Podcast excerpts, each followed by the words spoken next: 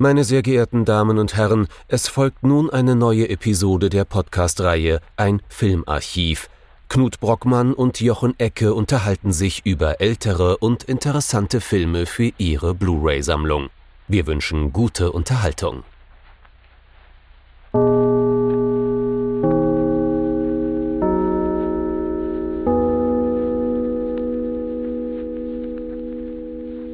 Hallo Knut. Hallo Jochen und hallo liebe Zuhörerinnen und Zuhörer zu einer neuen Folge von unserem Filmarchiv. Ja, bevor der nächste Monat so richtig äh, im Zeichen des Horrors steht, haben wir uns gedacht, Krieg ist ja auch irgendwie Horror und haben uns nach Russland bzw. in die ehemalige UdSSR begeben und einen alten Bekannten ausgegraben. Wen denn und mit was? Ähm, Andrei Tarkovsky und es soll gehen um Iwans Kindheit. Der russische Titel ist Ivanovo Detstvo, keine Ahnung, wahrscheinlich falsch ausgesprochen und ich schäme mich. Aus dem Jahr 1962. Und eins schon mal vorweggenommen, die Kameraarbeit wirkt wie 1982, aber inhaltlich müssen wir uns heute, glaube ich, mal darüber unterhalten, wie krass kann denn eigentlich Debütkino sein?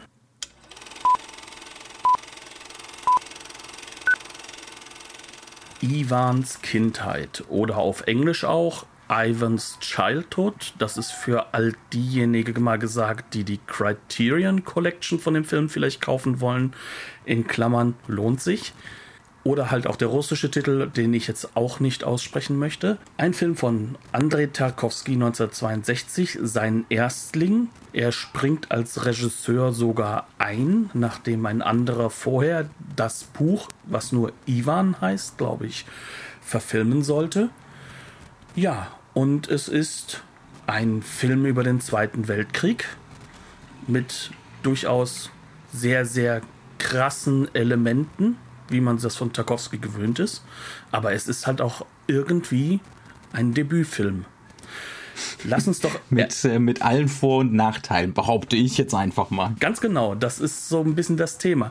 Aber lass uns doch erstmal so ein bisschen auf die Handlung eingehen. Mhm. Leute, die Spätwerke von Tarkovsky gesehen haben, werden sich jetzt fragen, worüber wollen die reden? Handlung, Handlung. Ja, die gibt es ja sogar reichlich, ne? also vergleichsweise reichlich äh, und sehr stringent und eigentlich relativ einfach zusammenzufassen. Es geht um Ivan Bondarev, gespielt von Nikolai Burjaev. Wir kriegen nie genau gesagt, wie alt er jetzt wirklich ist. Es wird immer wieder gesagt, er ist so um die zwölf. Äh, das ist äh, ein äh, ja, kleiner Junge, dessen Eltern äh, während des Krieges gestorben sind, von deutschen Soldaten umgebracht wurden und der sich dann wohl auch aus Rachegelüsten heraus erstmal den Partisanen angeschlossen hat und jetzt mittlerweile für die russische Armee arbeitet und zwar als ja, Späher, ne? könnte man so am, am ehesten sagen. Ne? Ähm, konkret sind wir gerade in der Situation, wir sind an einem nicht näher benannten Fluss. Auf einer Seite des Flusses steht die Wehrmacht und auf der anderen Seite des Flusses die, äh, die russische Armee.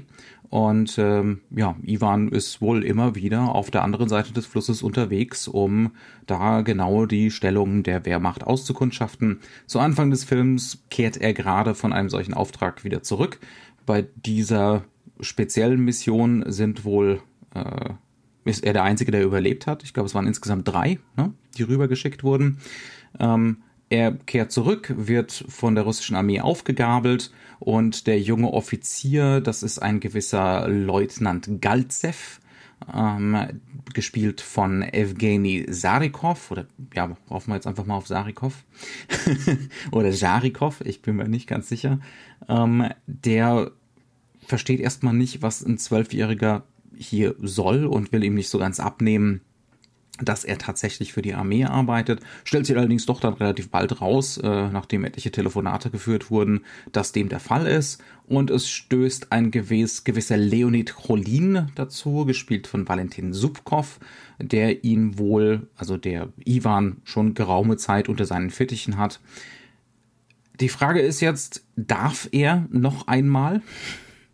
Ne, äh, als Späher arbeiten oder wird er gegen seinen Willen doch ne, hinter die Frontlinie weggeschickt, um um auf irgendeine Militärakademie zu gehen, so lange, bis er einigermaßen alt genug ist, äh, um tatsächlich wieder am Kriegsgeschehen teilzunehmen oder ne, eventuell hat er bis dahin den Krieg ausgesessen und die Antwort darauf ist natürlich nein.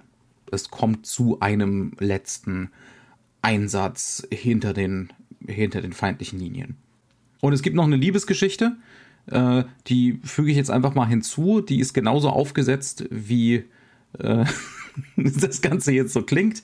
Ähm, und zwar gibt es eine gewisse Mascha, die ist äh, Krankenschwester, wird gespielt von Valentina Maljavina, ähm, die es wohl verliebt in den jungen Leutnant Galzev. Aber der, ich glaube, Captain, ne? ich glaube, er ist Kapitän Krolin, versucht auch mit ihr anzubandeln. Und das klingt ab und an mal so an und ist äh, äh von einer sagenhaften Unnötigkeit. Ja, das äh, stimmt auf der einen Ebene, auf der anderen vielleicht gar nicht mal mhm, so. Ja, ja. Nämlich von dem Konzept her, dass dieser Film hat. Also wir haben ja schon mal zwei Dinge erwähnt. Zum einen ist es ein Tarkovsky, der sehr handlungsgetrieben ist, der auch sehr kurz ist. Vergleichsweise, um, ja. Mhm. Ja, vergleichsweise. Also noch immer nicht mit irgendwie so einem amerikanischen äh, Epos vergleichbar oder sowas, sondern das ist halt für Tarkovsky-Verhältnisse ein sehr schnell und narrativ und strukturell sehr eindeutiger Film. Mhm. Ähm, auf der anderen Seite aber ist es halt ein klassisches Debütwerk, dem man von den Bildern her gar nicht ansieht, dass das nicht schon ein, ja, man kann sagen, erfahrener Meisterregisseur ja, ist. Ja. Ich glaube. Also, es ist, um genau zu sein, es ist am ehesten zu, mit sowas zu vergleichen wie zum Beispiel Hiroshima Mon Amour von Alain René oder generell so die frühen Alain René Filme. Es ist zu geballert mit Inszenierungsideen und Konzepten ähm, und einer gewissen formalistischen Strenge hier schon, das ist völlig irre. Ne? Also das ist so ein Film, der hat in einer Szene mehr Ideen als, ich habe es schon öfter mal gesagt, aber als ganze Regisseurin ihrer kompletten Laufbahn. Da gibt's überhaupt keine Frage. Ne? Also es trifft hier sowas aufeinander, jemand mit einem unerhörten Talent und ähm, mit einer unerhörten Ambition und ein Film, der eigentlich schon zum gewissen Grad vorgefertigt war. Du hast es ja schon mal erwähnt. Ne? Wir wissen jetzt natürlich nicht und wir sind da auch keine, äh, keine Tarkovsky-Experten, um genau zu wissen, ob man es überhaupt wissen kann, wie stark der Film zumindest auf der Drehbuchseite schon fertig war, als er dazugekommen ist. Ähm, aber man merkt dem Ganzen ganz deutlich an, das muss ein Drehbuch sein, das noch ziemlich stark im Zeichen des sozialistischen Realismus stand. Und Oder? wahrscheinlich das Buch auch, also ja, der, ja. die Basis. Ne? Mhm. Und auch ähm, da, da kann man dann diese Liebesgeschichte auch drunter einordnen. Ne? Also, dass die so hinzugefügt wurde. Du hast im Vorgespräch so schön gesagt, warum soll Moss-Film in, der in der Beziehung dass man einen heterosexuellen B-Plot braucht. Warum soll, soll Moss-Film da anders sein als, als Universal oder, oder Columbia oder Warner Brothers? Ähm, da ist vielleicht was dran. Vor allem, weil es ja darum geht, halt auch, ähm, man möchte ja Kinder in mhm. der Gesellschaft. Ne? Und es hat ja auch einen, jetzt vielleicht nicht so ja, man kann sagen, äh, kommerziellen Aspekt. Der spielt aber übrigens im UdSSR-Kino genauso eine starke Rolle. Also mhm. die Filme müssen auch gesehen werden. Das ist so eine Sache, wo, wo so ein Gegenpol aufgebaut wird. Es ist ein bisschen komplexer. Aber ich glaube, was besonders wichtig ist, ist, es gibt ja auch Kader, denen wird etwas versprochen von den Filmen. Das muss ja auch geliefert mhm. werden. Ja. Und da fallen halt auch Sachen drunter wie Heldenkonstruktion, mhm. ähm, auch also, wie, das ist, das Leben sein sollte. Das ist wohl so die Art von Geschichte, die vorher vor einem Film wie diesem über den Zweiten Weltkrieg erzählt wurde im, im äh, sowjetischen Kino. Ne? Also es wurden wohl hauptsächlich Heldengeschichten inszeniert. Ne? Mit, mit klarer Schwarz-Weiß-Zeichnung. Die ist ja auch im Zweiten Weltkrieg mehr als verdient. Gibt es gar keine Frage. Ne? Ähm, und äh, ja, also da wurden Heldengeschichten inszeniert. Und auch diese Geschichte hier ähm, könnte man potenziell als solche inszenieren. Die endet natürlich tragisch. Der, ne, wie immer, übrigens, Spoiler, äh, gibt's hier bei uns immer so. der, der kleine Junge muss natürlich sterben. Ne? Äh, Das und wissen wir etliche aber auch andere nach mit zehn ihm. Minuten, Das ne? ist aber Das auch nach zehn wir nach Minuten zehn klar. Minuten, ja. Der, der, der ist so, äh, und das ist natürlich dann Tarkovskis Inszenierung. Ne? Der ist so obsessiv und äh, so verloren. Also der ganze Film ist inszeniert. Das sind alles äh, wandelnde Tote eigentlich, ne? die da, die wir da zu sehen bekommen. Ähm, Ja. Also und und hier versucht jetzt Tarkovsky, merkt man schon, mit seiner Inszenierung und wie er an den Stoff rangeht, einen klaren Schnitt zu machen. Das muss auch super krass gewesen sein, den Film zu der Zeit dann im Kino zu sehen, weil es so ein enormer Schnitt ist. Und ich glaube, darauf sollte, sollte man als erstes mal eingehen, weil das ist ja das, was der Film sein will. Genau. Also das Interessante ist, wir können uns ja auch nochmal damit auseinandersetzen, was interessiert denn bei so einer Figur. Also wir haben den Titel Ivans Kindheit. Das heißt also, hier geht es um eine Figur, die hat beide Eltern verloren, ist traumatisiert, ist in einer traumatisierten Welt unterwegs, ähm, findet aus dieser Vorhölle, dieser wahrgenommenen nicht raus. Und Will gar ähm, nicht rausfinden. will auch nicht Er rausfinden. will ja genau. nicht ne, an die Militärakademie, wo Genau. Er möchte, Ja. so, möchte so in dieser Welt so eine Art Rachefigur werden für Mhm. sich und so inszeniert er sich in seiner Psyche auch selbst. Und diese Figur ist eigentlich vorgesehen in so einem realistischen Element gleichzeitig auch ein wenig als Heldenfigur. Mhm. Das heißt also, eigentlich soll er ja in seiner Aufopferung ja, dargestellt werden. Aber was macht der Regisseur? Er setzt diesen Blickpunkt Kindheit. Gibt es da so etwas wie eine Kindheit? Oder was macht dieser Krieg mit einem noch nicht fertig entwickelten psychischen Geist? Was passiert mit dieser Figur? Und das ist das, was den Regisseur interessiert. Das ist das, wo er sich mit auseinandersetzt, in seinen besten Minuten auch. Das steht aber nicht in diesem Kontext mit dem, wie die Geschichte sonst weitergetrieben wird. Ja. Also lass, lass uns das, Das, mal ist, das vielleicht steht ein im ziemlichen Gegensatz immer wieder, ne? Ähm, auch zu dem, was, was sonst so äh, die, die, die Sprungfeder oder so die Antriebskraft für die Geschichte ist. Ne? Genau. Vielleicht können wir das einfach mal ein bisschen vermitteln daran, äh, an der Eingang Eingangssequenz, die doch ziemlich deutlich Tarkovsky ist, ne? ähm, und sich nicht gar so sehr nach, äh, nach Drehbuch anfühlt. Wollen wir das nur, um das ein bisschen zu vermitteln? Gerne. Ja. Hau rein. Ähm, wir kriegen die Figur eingeführt erstmal in der Traumsequenz. Also der Film ist durchzogen von Träumen äh, von diesem kleinen Jungen, wo wir immer wieder ähm, Flashbacks kriegen zu seiner tatsächlichen Kindheit, ne? bevor die Kindheit abrupt beendet wurde durch den Krieg, ähm, mit seiner Mutter, glücklich mit seiner Mutter, ähm, glücklich in der Natur. Auch das ist so ein Feuerwerk an Inszenierungsideen. Ne? Und auch, zum Beispiel kriegen wir äh, Kranfahrten zu sehen, wo der Junge mit auf dem Kran steht am Anfang und er scheint so durch diese, durch diese Natur, durch die Bäume zu fliegen mit der Kamera zusammen ähm, und so weiter und so fort. Und dann kriegen wir einen heftigen Cut und wir sind plötzlich in der Windmühle mit ihm. Es ist, wir haben plötzlich heftige Hell-Dunkel-Kontraste. Äh, die Windmühle ist offensichtlich in einem ganz schlechten Zustand. Die ganzen Inszenierungsmethoden ändern sich plötzlich. Also wir haben plötzlich verkantete Bilder, wie sonst nirgendwo, glaube ich, bei Tarkovsky. Das ist das einzige Mal, wo er so schiefe, krumme, scheppe äh, Bilder benutzt hat. Ne? Auch extrem sinnfällig. Die, ne? die Welt steht, Kopf ist kaputt. Äh, es, es gibt keine gerade äh, Perspektive mehr.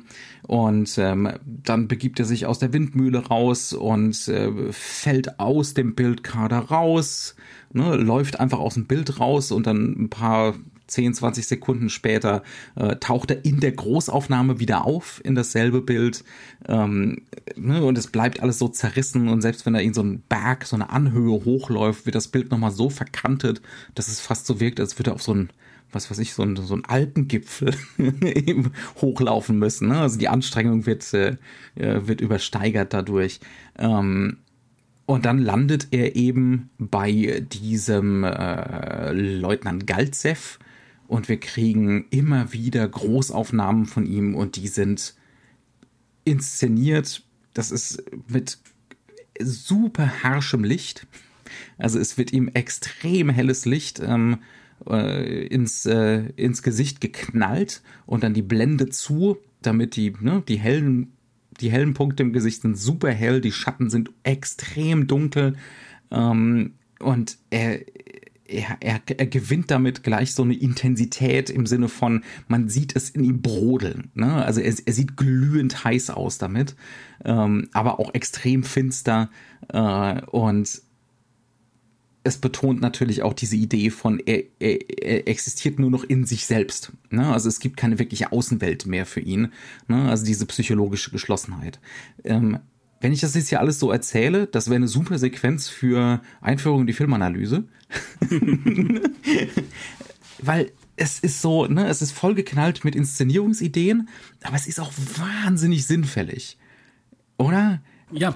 Bin das nur ich? Nee, aber das hat ja auch Gründe. Also nicht sinnfällig ist der Anfang davon. Das ist nämlich mhm. all das, was in dieser in dieser Traumwelt. In dieser Traumwelt passiert, ist. Ne? Ja, Warum? Ja. Weil der Film da versucht, ähm, eine lyrische Erzählart zu finden. Und mhm. damit meine ich jetzt nicht, auch ist besonders hübsch. Ne? Also wir kennen ja dieses Missverständnis, dass äh, Lyrik vor allem schön sein soll.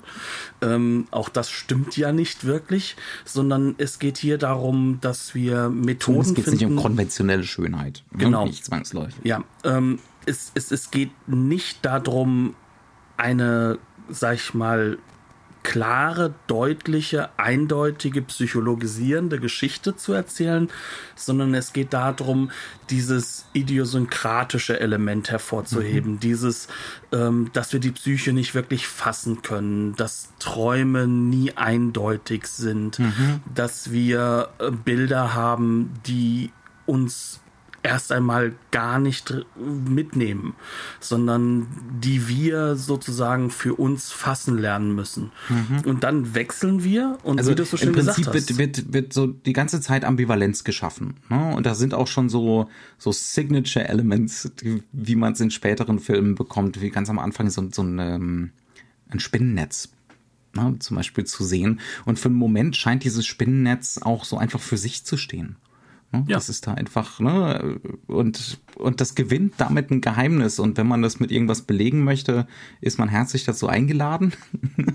ähm, aber, aber muss natürlich auch nicht. Und ja. es wird einem nicht redundant gemacht, dass es wichtig wäre. Mhm. Auch das ist deine Eigenleistung, dem eine Wichtigkeit zu geben, mhm. sondern es wird eher mit immer weiteren solchen Angeboten gearbeitet. Mhm. Und, und Räume ähm, dürfen auch mal Räume sein, außerhalb von so einer Erzähl Kette, ne, erzählerischen Kausalkette. Ja. Das ist ganz notwendig sogar, weil sonst erkundest du die ja auch nicht und sonst mhm. überlegst du dir ja auch nicht, ähm, was das bedeuten soll. Und das ja. bedeutet übrigens auch Zeit. Also wer unsere letzte Folge gehört hat, der weiß ja, dass wir da das Thema Langweile hervorgehoben haben. Das ist das, was diesem Film fehlt. So blöd das klingt.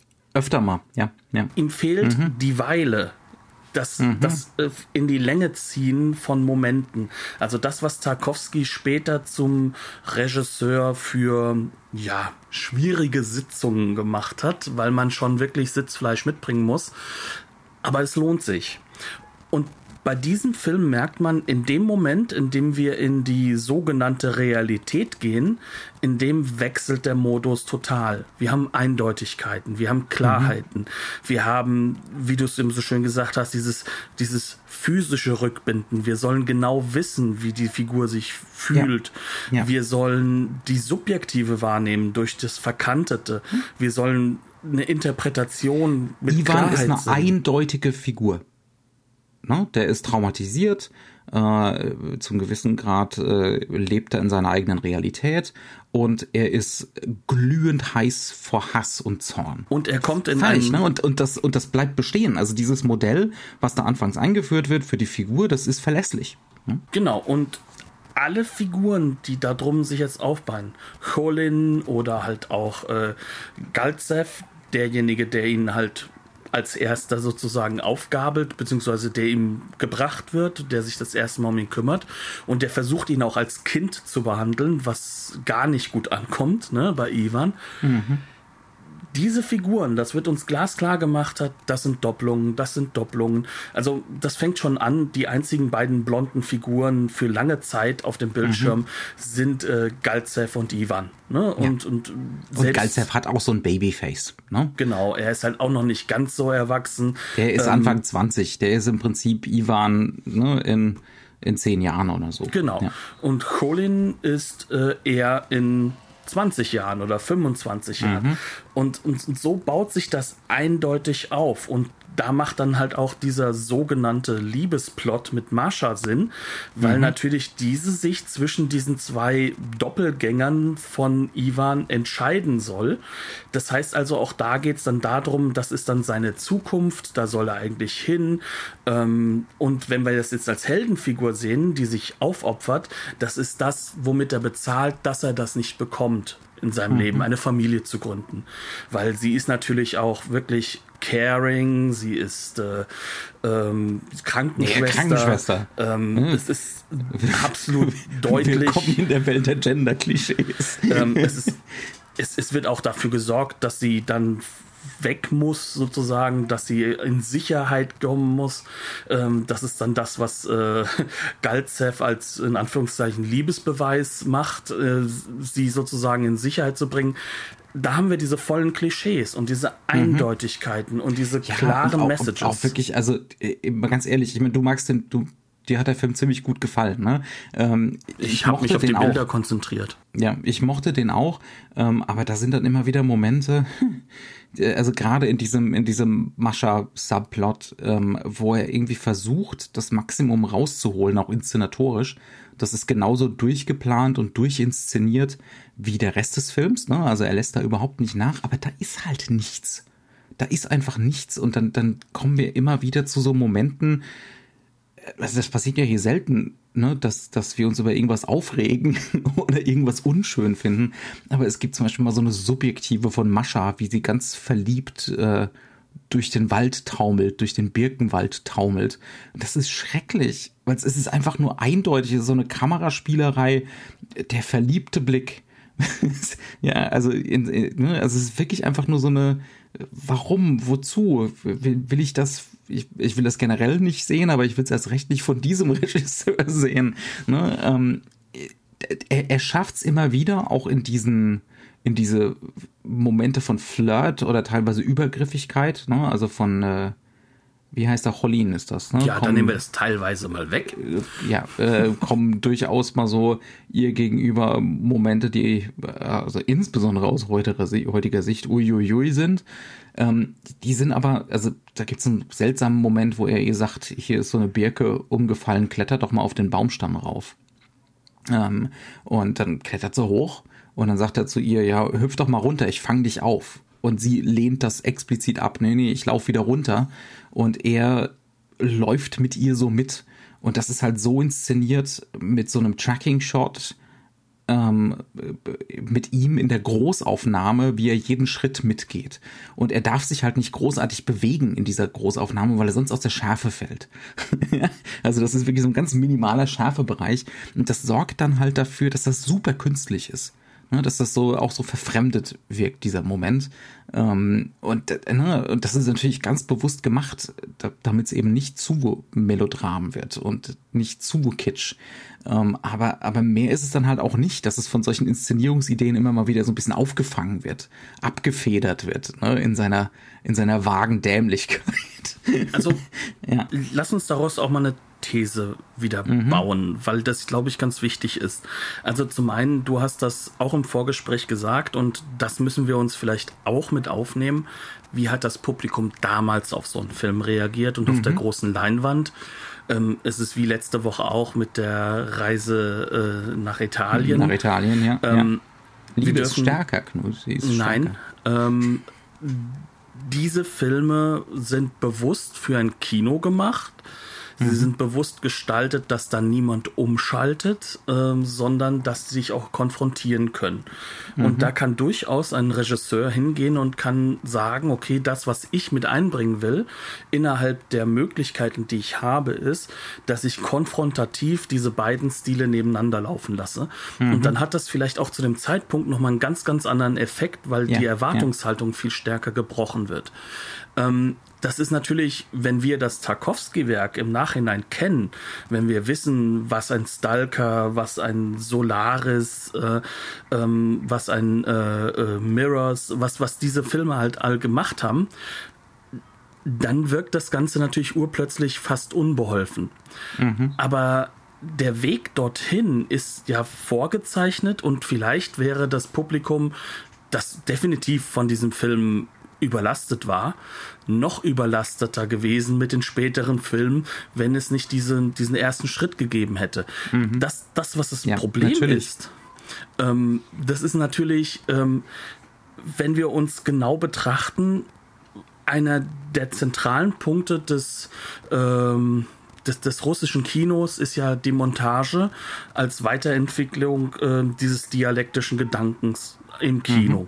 Mhm. Mhm. Und an dieser Ebene, und das weiß dieser Film unglaublich ausfindig, funktioniert er in diesen Realitätsszenen null. Ja. Weil du hast keine Dialektik, du hast nur Eindeutigkeit, du hast mhm. eine Linie, du hast also ja. quasi das komplette Weltbild nicht wiedergegeben, mhm. was eigentlich in der Tradition des russischen Kinos funktionieren sollte. Wie wird das Ganze aber eingefangen? In den Sequenzen, die dann dieses Traumartige in den Vordergrund heben.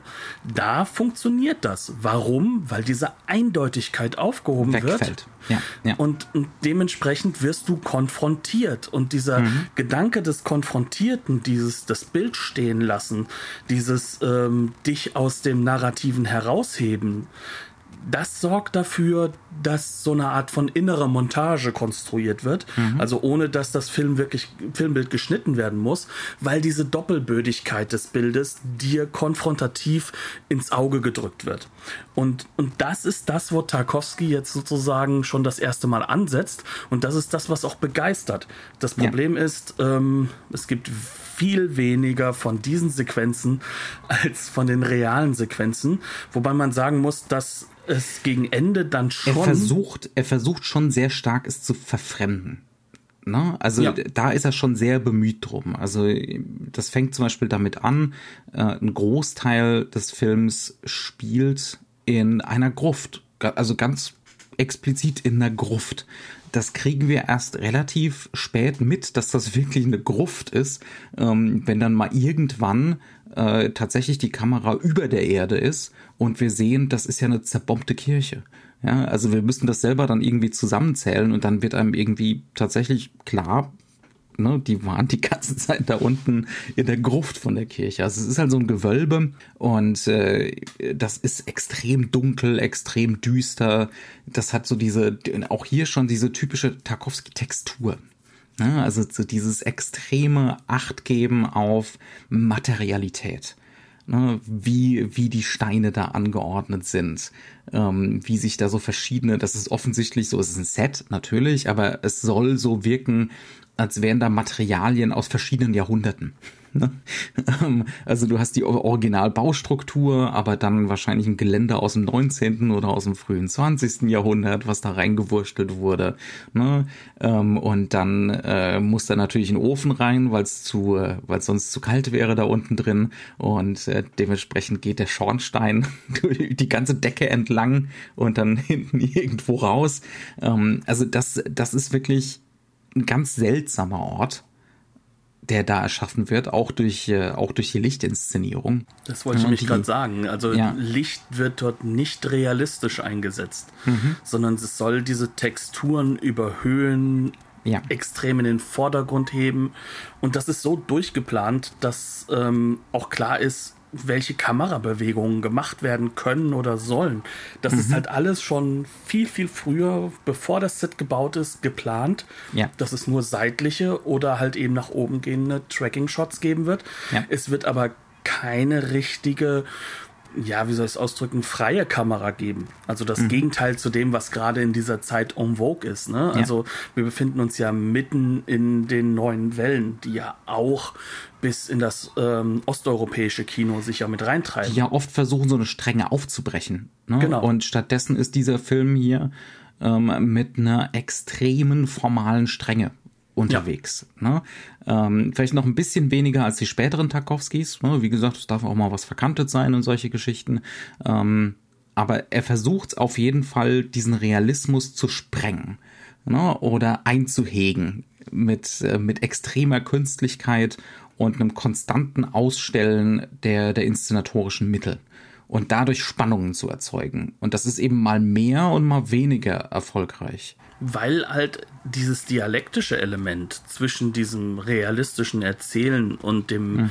ähm, die Räume, in denen das stattfindet, dem wird keine mhm. Zeit gegeben. Dem wird ja. wirklich diese, diese also ich Möglichkeit bei, diesem, gegeben. bei dieser Gruft schon, weil wenn du irgendwann mal begreifst, die sind hier in der Gruft, ne? Und du hast auch schon die ganze Zeit so das Gefühl von, das ist so eine Zwischenwelt oder so ein, so ein Warteraum für das, äh, für das Leben nach dem Tod. Ne? Ähm, das ist natürlich schon ein ziemlich effektives konterkarieren von jedweder Heldengeschichte. Ne? Von die, der Heldengeschichte, ja. Die wanzen da, die wanzen da halt im Elend rum und äh, können ja auch nicht, sind ja auch nie aktiv ne? bis auf die paar wenigen Sequenzen, wo man dann halt mal draußen unterwegs ist. Auf der anderen Seite aber hast du es trotzdem ja schon mit diesen quasi toten Figuren zu tun, mhm. von denen du von Minute 1 weißt, dass sie erstens die gleiche Figur sind, zweitens quasi tot sind, mhm. dass sie äh, ein, ein Erwachsenwerden irgendwo symbolisieren sollen, aber auch die Unmöglichkeit ja, aber selbst der Älteste Weges. von ihnen sagt ja, ich kann den, ich kann Ivan später nicht adoptieren, ich bin ja selber nicht erwachsen. Das ich brauche selber Eltern. ja. ja, aber das ist ja das, was ich hier damit meine. Ne? Also ich mhm. meine, es soll ja diese Stages im Leben darstellen. Mhm.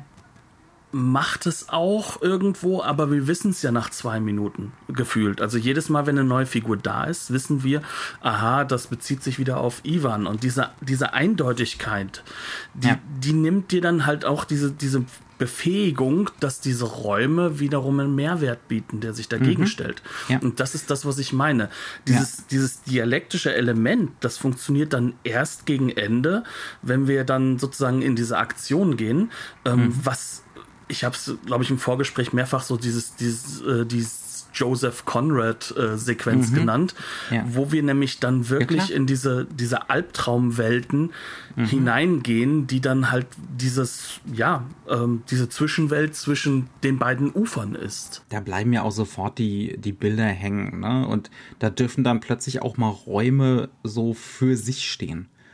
Ne? Also haben eben nicht so eine Sinnfälligkeit zum Beispiel gibt es da diesen Moment, wo sie mit ihrem Boot beim Übersetzen auf die andere Flussseite an diesem abgestürzten äh, deutschen Flugzeug vorbeipaddeln.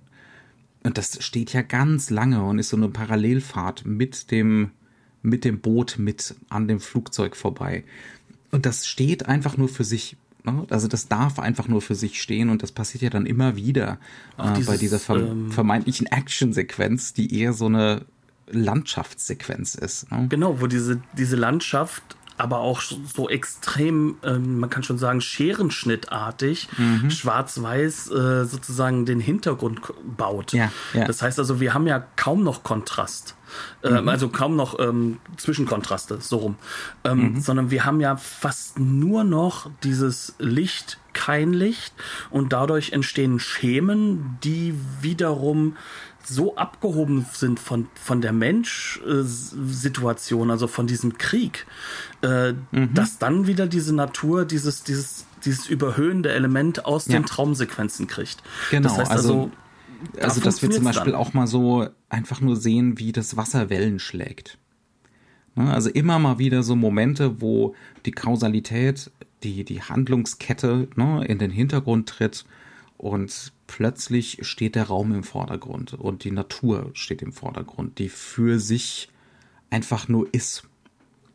Fast schon so ungerührt von diesen Kriegsereignissen. Einfach nur da so ist. Ne? Ähm, fast schon auf so eine, also es ist nicht wirklich romantisch. Ne?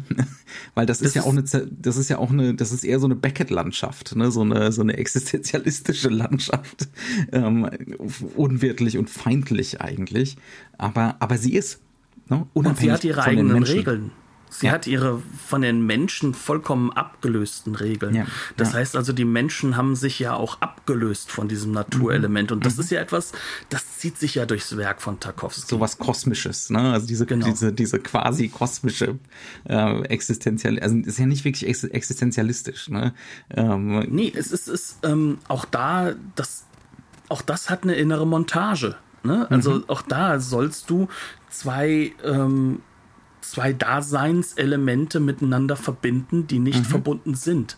Und das ist ja das, was auch bei Stalker und Solaris ganz, ganz stark ja. im Vordergrund steht, dass wir hier Regelwerke haben, die voneinander gelöst sind. Und du mhm. siehst das durch dieses, dass du über die Zeit weg einfach nur die Bilder stehen lässt ja. und diese Regeln erfahren musst Mhm. Und dann hast du diese menschlichen Regeln, die teilweise später eher skizziert werden, hier vielleicht viel zu stark auch ausformuliert werden, die mhm. denen dann entgegenstehen. Aber wenn du dann der, der Zeit und dem Raum nicht genug gibst, nicht genug Freiraum gibst, ja. dann kann dieses Modell noch nicht hundertprozentig funktionieren. Ja, ja, ja, ja. Du, du merkst es hier immer wieder anklingen, äh, insbesondere eben so gegen Schluss, ne? Ähm, aber es, es bricht noch nicht so komplett raus, diese, ne, diese Idee von Dauer und Ort, die, die wichtiger werden, die eigentlich die zentrale Position einnehmen, ähm, anstatt einer Kausalkette. Und das merkt man dann auch immer wieder in Momenten, wo, ähm, wo wirklich ein unglaublicher inszenatorischer Aufwand betrieben wird. Und man sitzt so ein bisschen da und kratzt sich am Kopf und fragt sich, warum? Also es gibt zum Beispiel auch relativ früh im Film so einen Moment, ähm, als, äh, als Ivan offenbart wird, dass er jetzt an die Militärschule soll. Da sind sie in so einer kleinen Hütte, in so einem Kabuff und äh, vierte Wand ist unsichtbar und äh, die, es sind drei es sind äh, drei Offiziere bei ihm, Cholin und äh, na, der jüngere. Äh, du meinst äh, du meinst wieder Galzev, ne? Galzev, genau. Und die ganze Zeit gucken wir aus dem Fenster. Im Hintergrund ist tiefenscharf, sehen wir hunderte Meter weit nach hinten. Ne?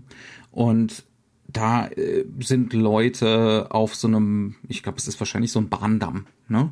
ähm, die da irgendwas arbeiten, wahrscheinlich einfach äh, ja irgendwelche Verteidigungsstellungen errichten.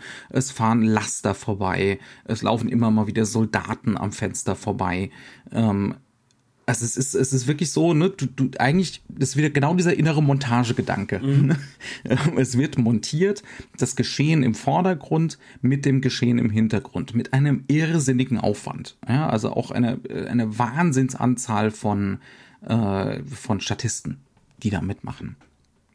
Und es ergibt sich aber nicht so wirklich eine Spannung. Oder, oder ging dir das anders bei dem nee, Bild? Weil, weil die Sinnhaftigkeit ähm, es ist ja dann doch wieder nur so psychologisch im Sinne von, hey, der Krieg läuft doch, natürlich will ich weiter beim Krieg bleiben. Eben, es ist, es ja. ist kein echter Gegenpol.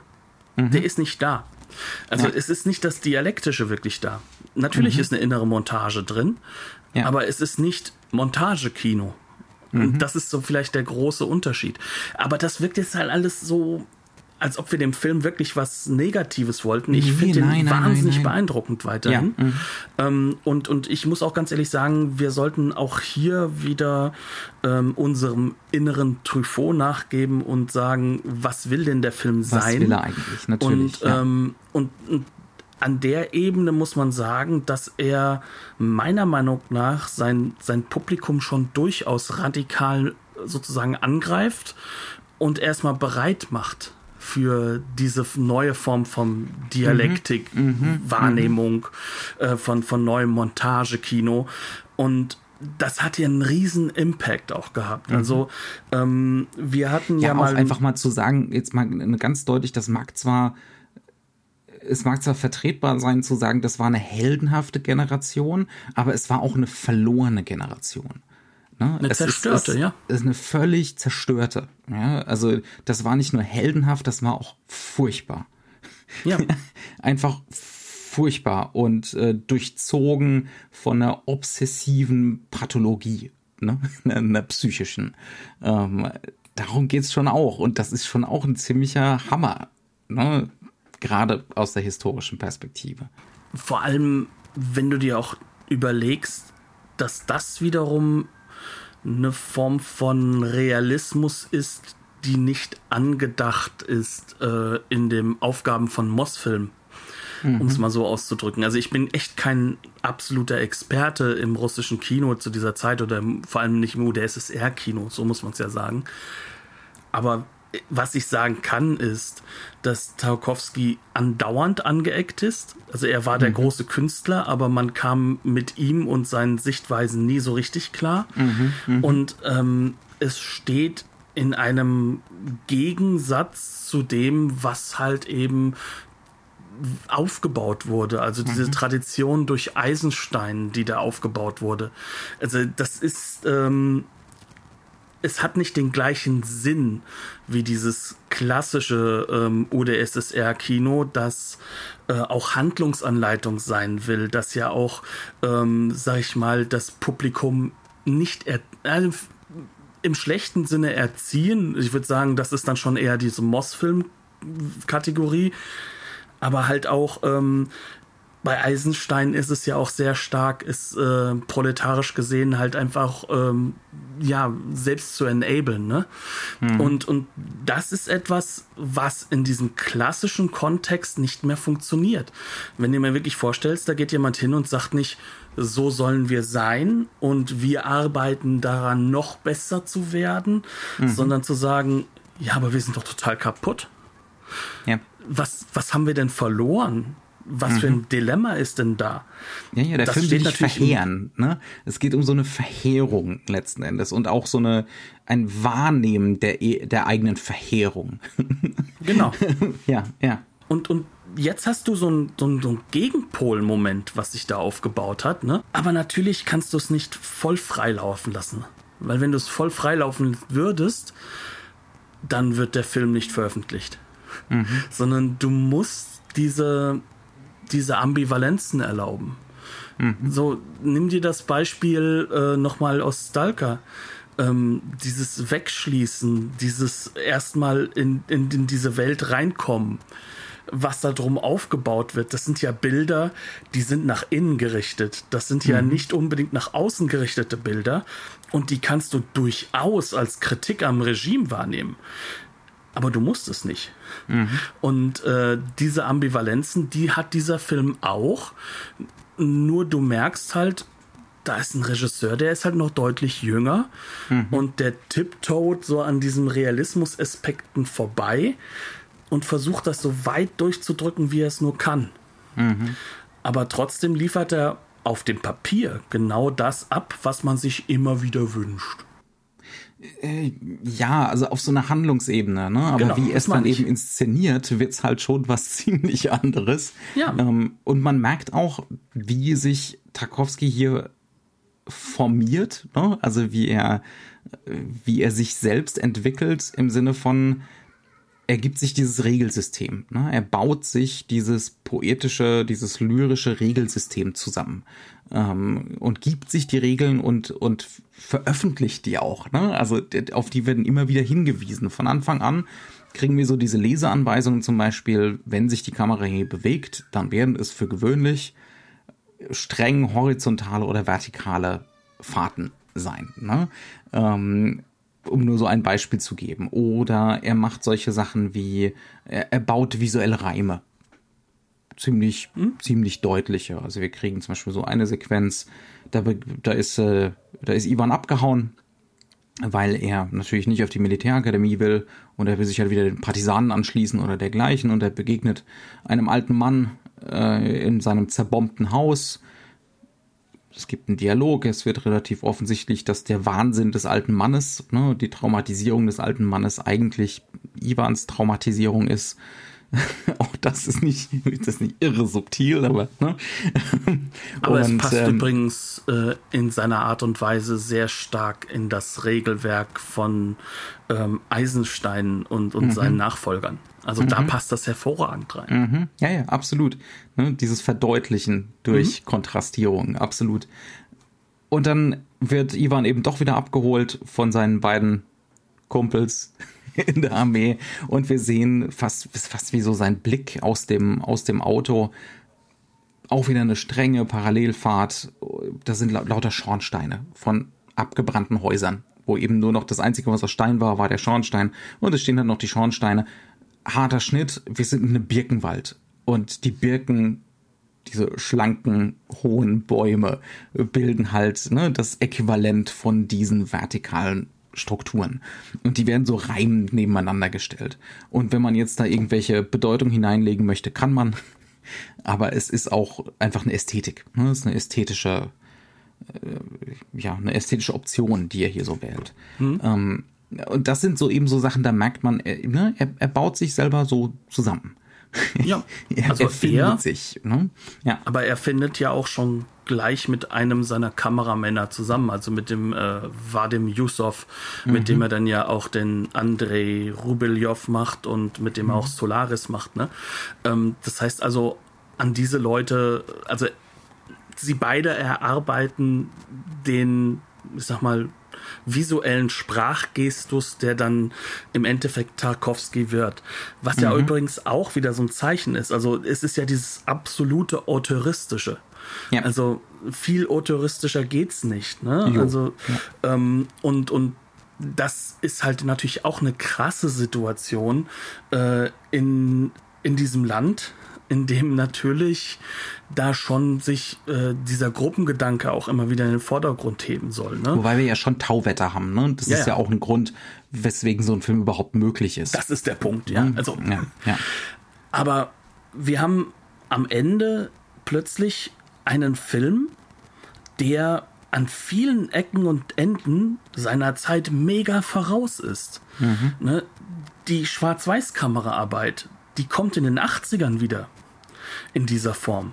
Mhm. Die ist, ähm, also wenn wir dagegen halten, was haben wir in Europa gerade? Wir haben gerade Schwarz-Weiß als Befreiung vom strengen Stil. Wir mhm. haben das so als äh, dokumentarischen Realismuseffekt. Ja. Ja. Mhm. Und jetzt kommt dieser Film und sagt, nee, nee, nee, wir, wir, wir nehmen jetzt diese Schwarz-Weiß-Bilder und wir drehen das jetzt auf 12, 13, 14 hoch, was man da an, an, an Effekten erzeugen kann. Ja. Und das wird. Oder Ausstellen der Mittel Genau, kann. ja. ja. Und, ja. Und, und das, das ist schon mächtig. Und das ist, mhm. glaube ich, eine Wucht, die, die ist kaum zu unterschätzen. Also auch dann, wie er später hingeht und ähm, also gegen Ende gibt es also noch das eine ist ja einfach nur ne, auch wieder so diese Großaufnahmen von Ivan, wenn man sich dagegen so das konventionelle Kino der Zeit anguckt, ähm, das soll eine Großaufnahme nicht wehtun. Die Großaufnahmen von Ivan sollen wehtun. Ja. Ne? Also die sollen schmerzen in, in ihrer Brutalität. Und das tun sie auch heute noch. Ja, und ähm, ja, lass uns da auch mal vielleicht drauf eingehen, wie er danach dann auch dokumentarisches Material einhegt. Ne? Mhm. Also wir haben ja eine Schlusssequenz, wiederum Spoiler. Podcast.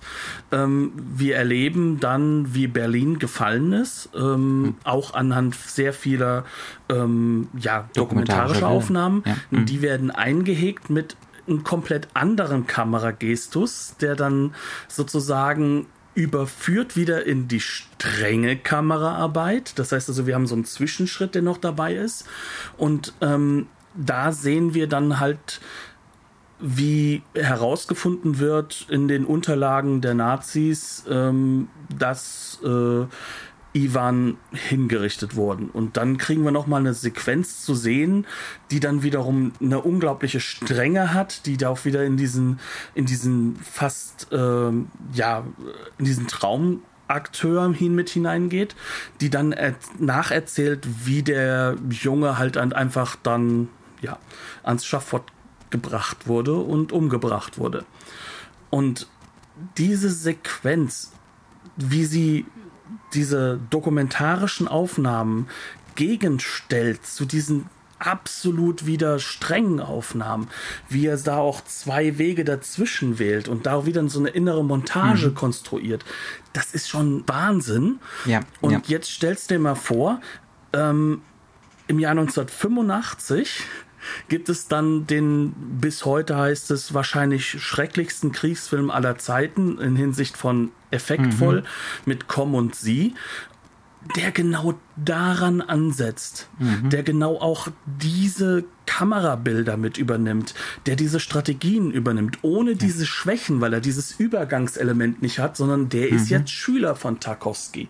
Ja, ähm, ja, ja, das ist ziemlich eindeutig. Ja, ja, ja. Das, dann, da merkst du dann auch, was dieser Film 1962 für einen Eindruck hinterlassen hat. Für eine Wucht gewesen sein muss, absolut. Genau. Ja, ja, und ja. das dann daran siehst du, finde ich, wie nicht nur Tarkovskis Kino sich entwickelt, sondern wie auch das UdSSR-Kino davon bis 1985 von diesem Film, von dieser Szene, von diesen Methoden, die entwickelt werden, mhm. noch, noch da unglaublich stark von äh, profitiert. Mhm. Weil Komm und Sie ist einer der effektvollsten Filme über den Zweiten Weltkrieg, den ich jemals gesehen habe. Ne? Also ähm, kein Deutsch schlechter, sagen wir es mal so. Ähm, und das finde ich, das, das zeigt auch wieder, was, was dann am Ende Ivans Kindheit doch für ein fantastischer Film ist. Bei all dem, wo wir uns sagen, das funktioniert noch nicht ganz. Aber das mhm. ist ja das Spannende. Wir ja. sehen, wie diese, ja. wie diese Einzelteile immer mehr sich zusammenrücken und gegen Ende des Films funktioniert es sogar besser. Ja. Als ob er während des Films mhm. lernt. Mhm. Und das finde ich auch schon wieder beeindruckend. Und deswegen habe ich vielleicht auch ein bisschen anderen Eindruck als du beim Schauen gehabt vielleicht. Vielleicht habe ich, ich aber auch nur einen schlechten Tag, Knut. Vielleicht, das kann auch mal passieren. So. Gut, Gut. Ähm, Gut. lass uns doch mal thesenhaft dabei bleiben. Uh, Criterion Disc. Ja. ja. Eine der besten Bildrestaurationen, die ich jemals gesehen habe. Ja, also, das ist eine normale Disk und sie wirkte, als ob ich eine 4K-Disk eingelegt hätte. Das ist der Knaller für ein Material von 1962. Mhm. Ja. Ähm, kann man nichts gegen sagen. Ne? Nö. ähm, ist auch in, ist, ist auch eine, in UK erhältlich, ne? Ist genau, ist eine UK. UK das genau. Fast alle mhm. Tarkovskis ja. es als UK Criterions. Mhm. Also das ist auch sehr lohnenswert. Ähm, man muss auch ein bisschen drauf achten. Es gibt auch äh, andere Veröffentlichungen, auch in UK. Äh, Gerade von Solaris und Stalker. Ja, Guckt, dass er die Criterions holt. Die sind die deutlich sind älter. Unglaublich ne? gut. Ja, ja. Gut. Das wäre es gewesen, ne? Genau. Dann äh, sehen wir uns, hören wir uns nächste Woche wieder. Genau. Dann zum, zum, Thema Horror, Horror, Horror, Horror, Rocktober. Genau. Dann werden wir uns äh, vielleicht ein wenig irrealer fürchten. Mal schauen mal. Alles klar. Bis dahin. Dann, ja, bleibt uns gewogen. Bis dann. Tschüss.